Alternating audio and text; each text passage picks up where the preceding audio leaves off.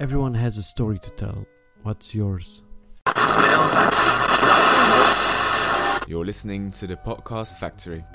Yes, greetings everyone. This is Kabaka Pyramid from Kingston, Jamaica.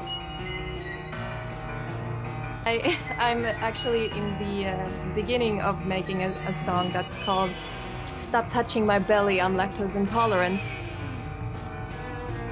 Uh, When I was, you know, when I was a baby, I was really into just uh, doing weird pictures, and lo- I wanted to be an artist when I was a kid.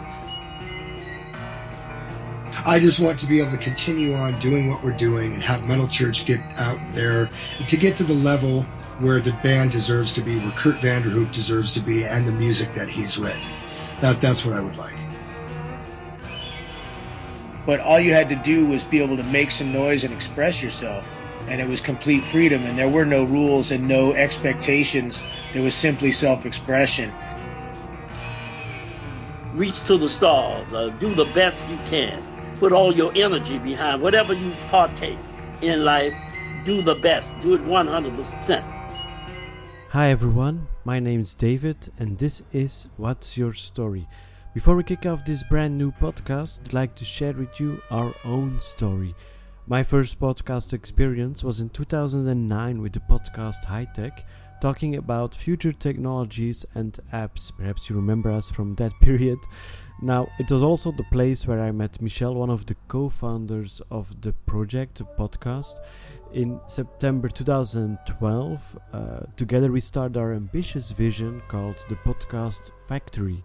First podcast in our new vision was HR Meetup, where we talk about work and education. Now, in April 2013, a new founding member, Pantera, joined with the creation of Project Daybreak. In this podcast, we interview passionate people in the world of music and entertainment. Uh, a lot of interviews were done there, and most of you remember us from that period.